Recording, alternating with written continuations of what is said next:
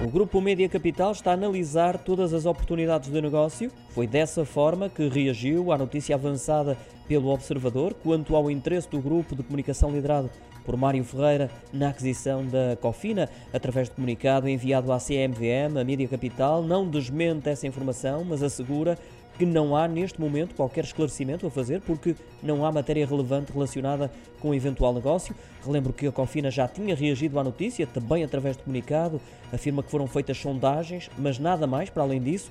Garante que não houve conversações com a Mídia Capital para fechar o negócio. Estes esclarecimentos de ambas as partes surgem depois das ações dos dois grupos terem sido suspensas por decisão da CMVM, assim que a notícia começou a circular.